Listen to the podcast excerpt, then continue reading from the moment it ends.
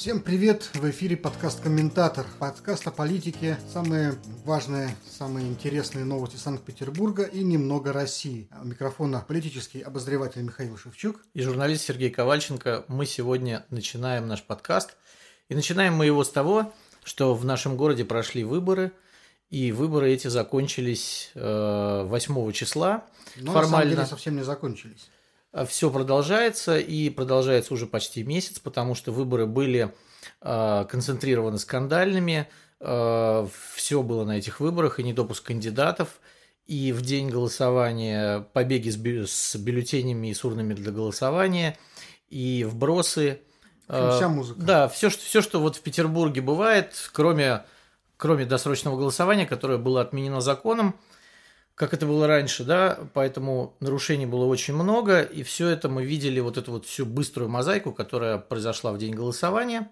Но э, партия «Единая Россия» посчитала, что ее результат все-таки не очень хороший, и начались пересмотры итогов выборов, после чего э, многие оппозиционные муниципалитеты оказались э, переданы в руки «Единой России», а Губернатором Санкт-Петербурга стал Александр Беглов.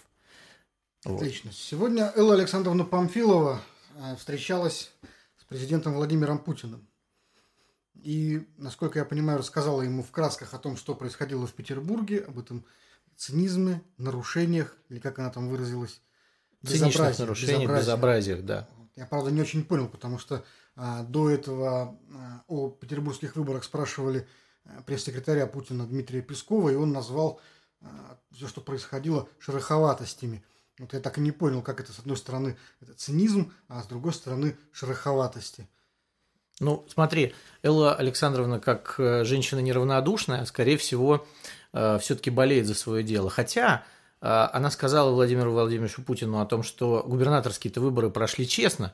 Хотя мы понимаем, что эти выборы проходили, а, в один день, и урны э, были одни и те же, в которые пихались бюллетени. И люди были одни и, и люди были одни и те же, да. И курсанты военных училищ были одни и те же, которые голосовали и за Единую Россию, или за Александра Беглова. И недопуск кандидатов был такой же точно. Но почему-то у нее вот выборы губернатора прошли честно, а выборы э, муниципальные прошли ужасно, страшно и с нарушениями. Ну, это понятно, почему э, выборы Александра Беглова э, закладываются в повестку дня высшего политического руководства страны.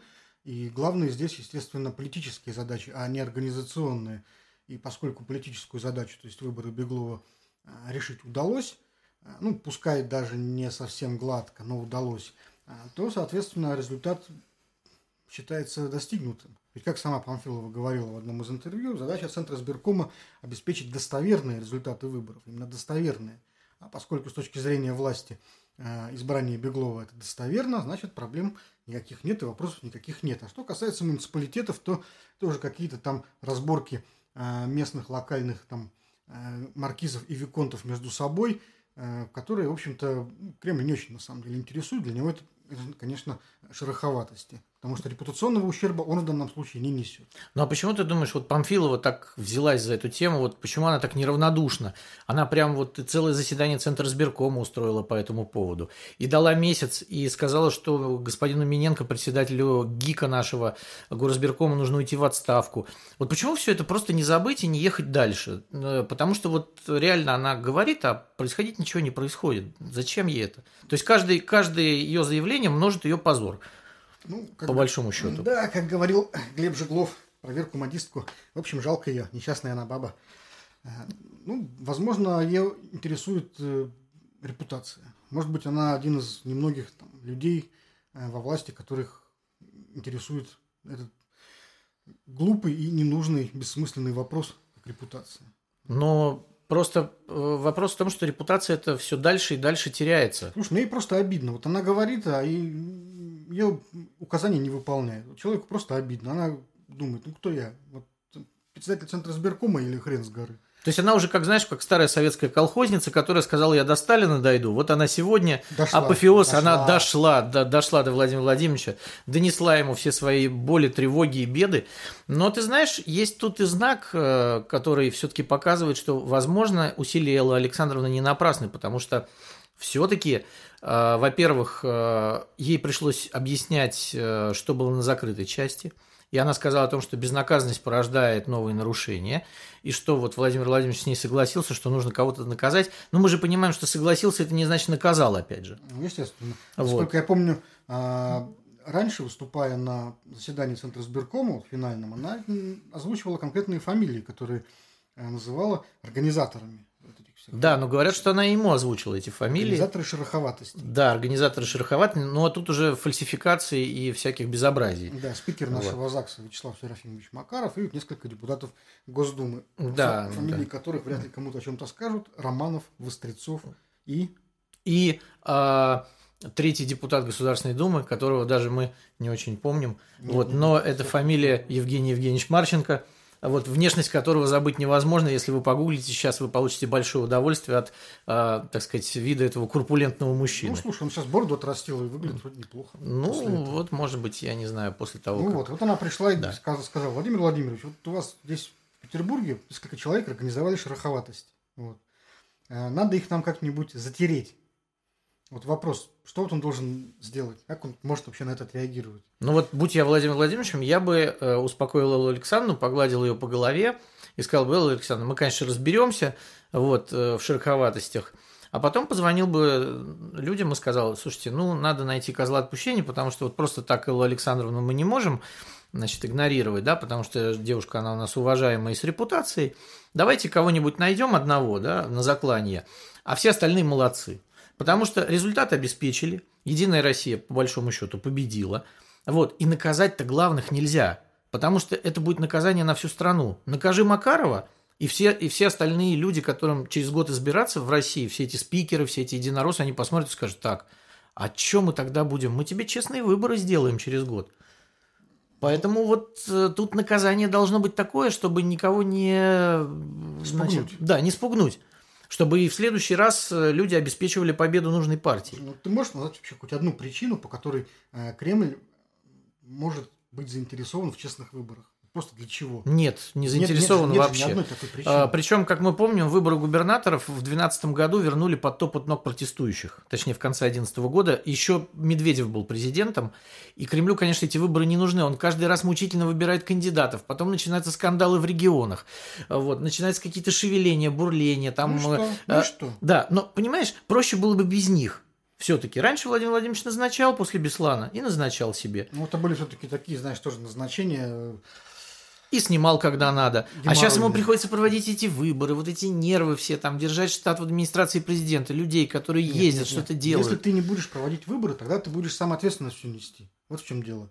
А, весь смысл выборов в делегировании ответственности. Ты всегда можешь сказать, это не я, вы сами выбрали. Это Вы понятно. выбрали таких людей. Но подожди, по- ну, есть... получается, что чуваки живут широко закрытыми глазами. С одной стороны, они им говорят, что у нас есть какие-то выборы, с другой стороны, не делают черти что вообще. Ну правильно, в этом же весь прикол. То есть ты делаешь все, что хочешь, но за это не отвечаешь. Ну, смысл политики. Ну тогда. Это высший пилотаж. Э, ну тогда получается, что все-таки мы приходим к тому, что, наверное, никого не накажут. Ну, вряд ли. Я, собственно говоря, не вижу ни одной причины для того, чтобы вообще кого-то наказать. Потому что, по-моему, с точки зрения власти все, все прошло отлично. Да, и вот смотри, Макаров же может им сказать, посмотрите, Владимир Владимирович, что же пришло? А могло бы быть их и больше. Посмотрите, ведь в одном муниципалитете, номер 72, Супостаты снимают ваш портрет, и страшно сказать Александра Дмитриевича. А, это, по-моему, самое веселое, что пока произошло на муниципальном фронте после выборов, это вот история с портретом. Да, когда депутат Владимир Волохонский просто посреди заседания, первого заседания МО-72, просто встал и снял портреты Беглова и Путина. Да, так сказать, да. Э, решил отречься от старого мира. Да. И отряхнуть его прах с наших ног. Ну, отряхнуть не очень получилось. Ну, одному депутату все-таки показалось, что совсем отрекаться от старого мира еще рановато, он может еще пригодиться. Ну, я не знаю, там уже оттаскали его за ухо или надавали по заднице после этого, но речь вышла прекрасная. Вот, э, то есть человек, которого поддержало умное голосование Навального и, в общем, вся... Не забыли сказать его фамилию. А, Павел, Павел Швец. Павел Швец, да. Павел Швец, наш э, активист э, штаба Купчина, э, лидер партии роста в Санкт-Петербурге. Он просто так взял и сказал, что ну, спасибо администрации президента за наше счастливое детство. Вот. Но потом, правда, конечно, он в Фейсбуке перечислил всех, кого нужно было поблагодарить, но смотрелось это, конечно, диковато. Слушай, откуда вообще взялась эта идея, эта мода вешать портреты на стенки? Вот зачем это нужно? А, ну, вот зачем там, например, портрет Беглова висел у людей в зале заседаний? Он, это что, оберег какой-то? Нет, это не оберег, Что это это, это символ того, что то есть мы принадлежим вот именно к этому, да, вот у людей военных у них есть форма. Ты видишь полковника, да, и ты видишь, что он полковник. А ты видишь, у тебя Беглов и Путин, значит, понятно, кто ты. Вот. То есть ты свой, все. Ну, слушай, вот Беглов еще даже не успел стать э, губернатором, а его портреты уже висят, уже культ начался. Слушай, ну- Они, я тебе могу сказать, что их повесили ровно через неделю после того, как он стал временно исполняющим обязанности. Все присягнули сразу. И э, даже вот в разговорах с э, людьми, которые в Единой России, с муниципалами, тогда уже были все. Он наш губернатор, как губернатор скажет, так и будет. То есть все- то тут никаких вообще То есть вопросов их не было. интересует должность. Да, их интересует должность, и э, они должны себя чистить вот под этим портретом. Это, это наш, это наш хозяин, мы будем Слушай, выполнять а то, ну что он. пусть тогда вешают э, фотографию губернаторского кресла пустую.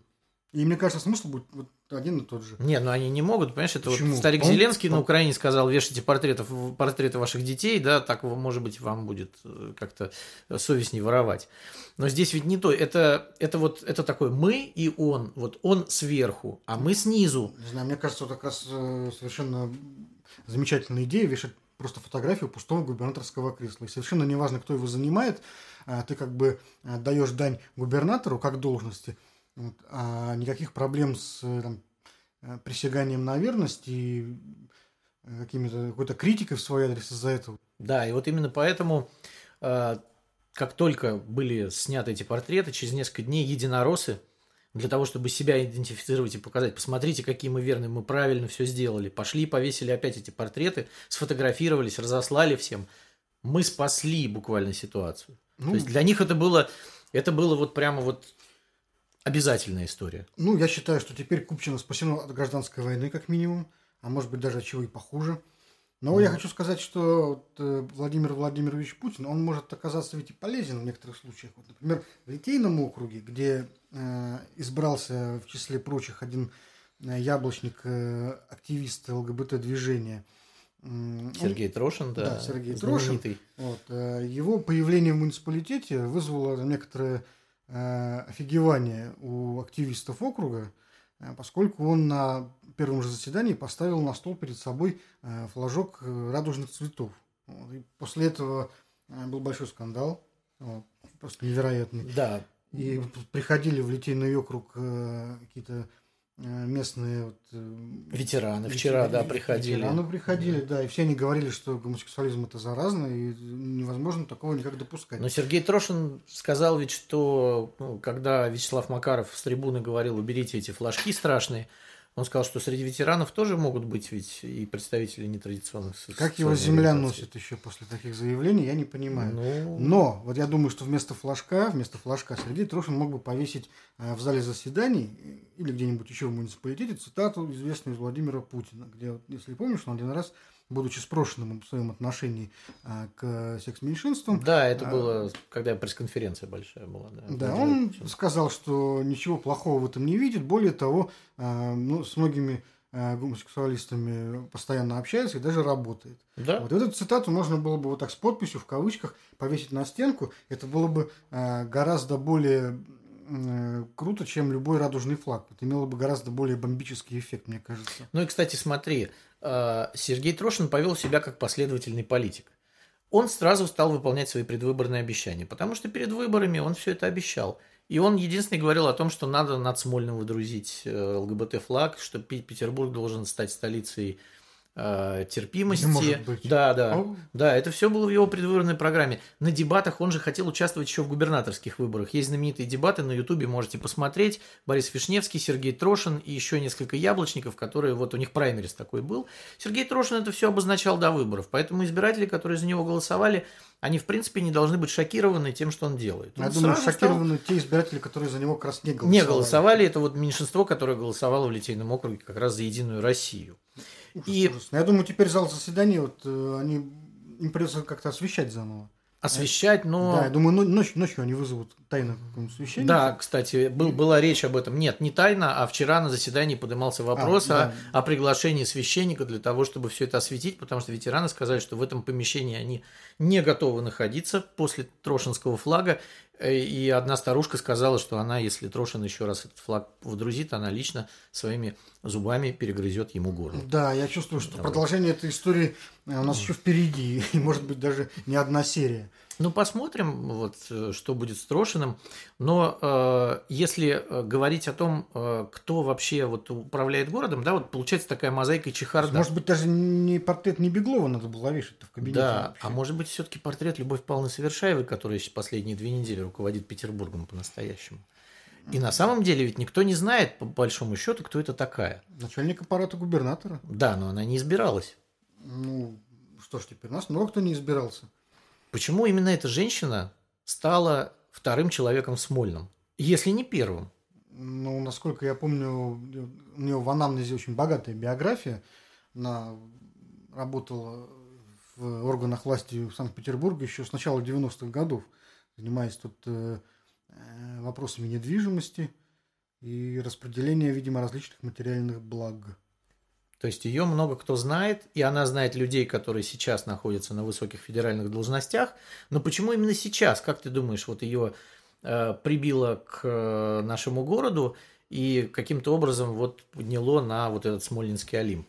Я, этот, э, я помню, что когда ее э, еще назначали в северо-западное полпредство заместителем как раз к Александру Дмитриевичу Беглову, многие эксперты, наблюдатели вот писали о том, что Любовь Павловна Совершаева – это э, прямой агент э, э, владельца АКБ «Россия» Юрия Ковальчука, очень авторитетного человека, которого, в свою очередь, называют участником Кооператива озера знаменитый. Кооператива озера и членом ближайшего окружения президента. И вот считается, что Совершаева, которая в том числе проработала много лет в структурах Банка России, является проводником его интересов в городе. А интересы они могут быть экономические скорее, чем политические. Да, но вот... То есть губернатор избран, и как ты думаешь, будут ли какие-то преференции для э, людей из окружения Ковальчука, э, получат ли они какой-то свой пирог от петербургского бюджета? Слушай, ну пока об этом говорить-то рано, все-таки всего месяц прошел э, после выборов, но, честно говоря, пока, пока я не замечал э, каких-либо преференций в сторону э, Ковальчуков. А бюджет на следующий год мы еще не видели, поэтому. Бюджет на следующий год мы Вот я думаю, что мы увидим, когда бюджет, мы поймем, во-первых, какие проекты, э, которые там анонсированы, может быть, там начало строительства восточного скоростного диаметра или еще каких-то крупных проектов, и мы можем понимать, какие финансово-промышленные группы могут принять участие в их реализации. А Слушай, а это очень дорогие проекты. Ты серьезно вот ждешь по нынешним временам каких-то крупных инвестпроектов? Нет, я не жду инвестпроектов. Я думаю, что все-таки будет э, некое строительство, но это не в следующем году, э, кольцевой дороги, железной дороги вот вокруг Петербурга, которая анонсирована. Как И, она пойдет вокруг Петербурга? По ну, дамбе? Ну, по дамбе она не может пойти. Ты знаешь, как есть разные идеи, но я могу сказать, что есть еще и такие утопические истории, как строительство скоростного трамвая в Кронштадт, например, от Лахты. Но это ведь тоже, как мы понимаем, если это будет проект, он будет бомбически дорогой. И бомбически долгий. Да, и бомбически долгий, потому что это вода, это сваи, это, ну, ну как бы тут, это вот проще уже тогда в Финляндию построить по Финскому заливу. Боже, ну, фактически же это вторая дамба получится. Да, совершенно верно. Вот есть, ну, и такой, есть и такой проект.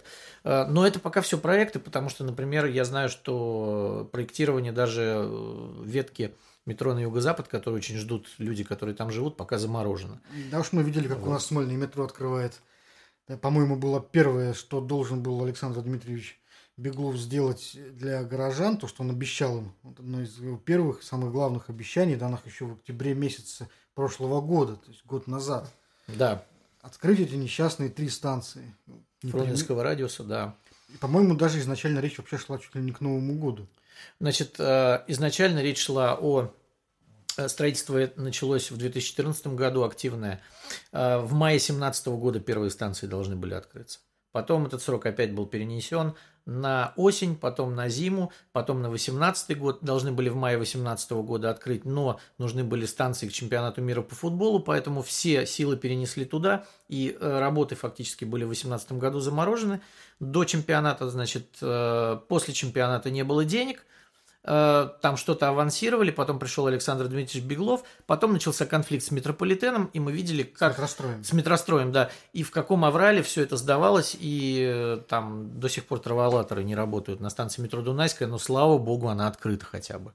Бог с ним, походим по лестнице. И вот итоговая уже история была, когда Смольный объявил о том, что 5 сентября будет открыто метро, а, им нужно было открыть, конечно, его до выборов. Это был бы знак такой, что вот я могу, я смог, вот смотрите, я построил вам метро, открыл. А, Причем первоначальный срок был 1 сентября. Но 31 августа сказали, что нет, вот там есть недоделки, мы будем открывать 5. И я там живу недалеко и поехал на велосипеде, в общем, на это открытие, посмотреть как что. И когда я заехал в толпу, где стояли отцы города, которые ждали губернатора, который должен был приехать и открывать метро, я увидел, что они все грустные. То есть обычно, когда ты приезжаешь на какое-то мероприятие, где связано что-то с открытием, успешным, удачным, там моста, перехода там и, и все хорошо, народ так в таком приподнятом настроении с утра пораньше, такие, такие все разговаривают, шутят. А тут все стоят как в воду опущенные. Подошел там с главой района, поздоровался, он так, ну, бурк-бурк что-то. Э, вот, э, смотрю на Эдуарда Батанова, вице-губернатора, который, в общем, ответственен за это, и он тоже какой-то не очень веселый. Там попытался пошутить что-то по поводу велосипеда моего, но ничего, так, ну, ну как-то это было не, не весело, в общем. И, не весело лица да, простых Да, не, не, не веселы были лица отцов города. И потом приехал Беглов, они ушли вниз, и люди начали ждать. Ну вот, а люди стали собираться с утра, там собралась толпа уже тысячи три где-то. И не открывается, не открывается, не открывается, не открывается. Полчаса проходит, 40 минут проходит, час проходит. Уже народ начинает волноваться. Там уже народ к дверям, значит, бум-бум-бум, что такое. Немедленно откройте. Да. И уже только потом, когда э, вышли два фотографа, это личный фотограф Вячеслава Макарова и Александра Беглова, они сказали, люди, расходитесь, значит, э, метро не откроется. Они, как не откроется? Почему не откроется? Вы что, шутите, что ли? Сколько можно шутить? Народ, на самом деле, раздраженно это очень воспринял. Да, тут, тут да. представляешь, вот за стеклянными дверями тут появляется, например, Беглов, и начинает людям язык показывать изнутри. Да, практически, да, да, вот так вот, там, не знаю, махать чем-то еще, э, вот. И э, народ конечно, был очень раздражен. Вышел Беглов, что-то пытался объяснить. Люди кричали про Единую Россию нехорошее. И в результате, конечно, Александр Дмитриевич в этих районах получил плохой результат. Там везде практически победила Тихонова. Ну, что, в общем, не помешало ему стать губернатором в итоге. Но, конечно, это открытие показало, что ну, я не знаю, я не представляю, чтобы вот... Представь, что с Валентиной Ивановной Матвиенко так поступили бы. Не, с Валентиной Ивановной такое бы не прокатило. Это невозможно просто. Вот там при всем моем отношении к Валентине Ивановне сложном, я не представляю себе, чтобы она вот просто позволила с собой такое сделать. Я думаю, что там просто летели бы э, клочки. клочки по закоулочкам так, что э, вот, наверное, люди прятались бы за урнами. Там вот. уже нашли, кто виновный? Нет, ну, понимаешь... Или пока ищут. Я думаю, что э, люди, которые э, все это устраивали, может быть, там еще такая пиарная история, предвыборная, но э, вот мне мои знакомые, которые общаются с метростроем, говорили, что Ростехнадзор так быстро это не принимает, это невозможно. Это невозможно, потому что Ростехнадзор, там придет конкретный Вася из Ростехнадзора и скажет, я сидеть не буду. Я понимаю, что вам нужны выборы, и вам нужно открыть, но я сидеть не хочу. Если что-то случится, сидеть буду я, а не вы. И он не подпишет эти документы. И так и получилось. Это вот если бы, например, Путин открывал, тогда бы, вот. конечно, все подписали бы как надо. Ну, может быть, а хрен знает. Может быть, и не подписали, потому что сейчас не 37-й год, даже там Путин не может приказать этого Васю расстрелять, да? Mm. Я понял, Лаврентий Павлович пришел бы, да, и там у него специальный адъютант был, который мог бы шлепнуть за углом даже этого товарища. Но сейчас не те времена, слава богу. Вот, поэтому тут как бы ради Беглова э, конкретный товарищ из Ростехнадзора сидеть не собирался. И, в общем, получилось, что плюс еще месяц. Следующая веселая тема нашего городка – правила парковки. Знаменитый мушкетер. Кстати, ты знаешь, что он не настоящий мушкетер? Михаил... Это что? Да я тебе говорю. Он никогда не служил в мушкетерских войсках, он всех обманывает. Михаил Сергеевич Боярский. Слушай, я даже вот с шести лет я был уверен, что он настоящий мушкетер, потому что я когда жил на Чайковского, э, мелкий, и э, надо мной жил Сергей Мегицко, друг Боярского, и как-то в Новый год по ошибке Боярский завалился к нам в квартиру с гитарой и пел всякие там песни. В общем, Серьезно? Да, это, со это шпагой? правда. Нет, не со шпагой, но он с такой вот этой прической был, еще молодой, горят глаза, 82 год. Ну, правильно, у него нет шпаги, и лошади у него нет на самом деле. Вот. Поэтому ты меня сейчас разочаровал. Я все-таки верю, Сергеевич что Михаил Боярский Сергеевич припарковался на Невском проспекте, на встречной полосе. Вот. И мало того, что он припарковался на встречной полосе, вот, и куда-то там пошел по своим делам, э, так он еще потом и очень нехорошо, по-хамски, я бы сказал, вот, не, по, не по-дворянски, вот, э, отреагировал на журналистов, которые пытались сделать ему замещение. Но понимаешь, вот если бы он прискакал на лошади в это место и привязал бы ее к дереву, мы бы еще поняли, может быть, там у коня какие-то проблемы, да, или Михаилу Сергеевичу срочно куда-то нужно. А так это был Мерседес с номерами непроверяйками серии ОСА. Э, Так Михаил Сергеевич куда-то шел, судя по фотографии, совершенно не непринужденно шел, да, не так, как сказал потом его сын о том, что вот, в общем, человеку 70 лет, и ему как-то тяжело ходить. И на самом деле как-то это вот не очень приятно, потому что на самом деле 70 лет Михаилу Сергеевичу будет только 27 декабря, и 70 ему еще нет. Сынок накинул ему несколько месяцев. А я вот Досадно. здесь не могу согласиться, потому что я знаю одного человека, которому э, пока еще тоже нет 70, 67 лет ему только что исполнилось, но вот он нам только что показали, ходит сам, причем на большие расстояния, в тайге, в лесу. Э, это, как ты можешь... И нагибается за грибами И сам. нагибается сам за грибами и за брусникой. Владимир Владимирович Путин э, недавно провел день или, может быть, два, не знаю, в тайге, где-то на берегах Енисея, как нам рассказали. В Хакасии вроде бы, или в Туве. Ну, точно мы не знаем, потому Точно что это секретная не информация. знает. Думаю, сам Владимир Владимирович с закрытыми глазами туда прилетал. Песков как-то раз э, в один из предыдущих годов объяснял, что вот это место, куда там Путин летает, оно находится в 300-400 километрах от ближайшего жилья. То есть где-то совершенно вот э, самое сердце, сердцевина России, понимаешь? Да, это просто вот там, это место, где растут скрепы. Вот. Может быть, кстати, он за скрепами-то и ходил. Просто каждый год надо запас Да, пополнять. Ну В да. Москву их увозят, там от них как-то напитывается. Вот, а потом надо ехать за новыми скрепами. Вот, и- 300-400 километров от жилья самое место. Экологически чистое, где растут скрепы, грибы. Шойгу растет. Да, и вот он, значит, там гулял по этой тайге в сопровождении министра обороны Сергея Кужугетовича Шойгу. Очень была э, замечательная история. Э, и картинка была очень красивая, когда особенно показывали, как он с посохом бредет по какому-то вот болоту э, мшистому. И вот он мне очень напомнил Гэндальф. Это такой вот русский Гэндальф, который вот идет куда-то и куда-то вот нас ведет. У него э, за плечами был когда-то отряд, э, там вот был Сергей Лавров, министр, я помню, они сплавлялись там по рекам где-то на Алтае. Был э, директор ФСБ Александр Бортников, а, по-моему, в прошлом или в позапрошлом году они там вместе тоже где-то, э, Родственные души, конечно. да, где-то они там, в общем, в поход ходили. Вот. А теперь остался уже вот один Сергей Кужегетович Шойгу, потому что всех остальных уже какие-то, видимо, орки поубивали там, а, как мы знаем. И вот они уже вдвоем вот идут, бредут и что-то куда-то несут. Ну, представляешь, сколько лет прошло уже?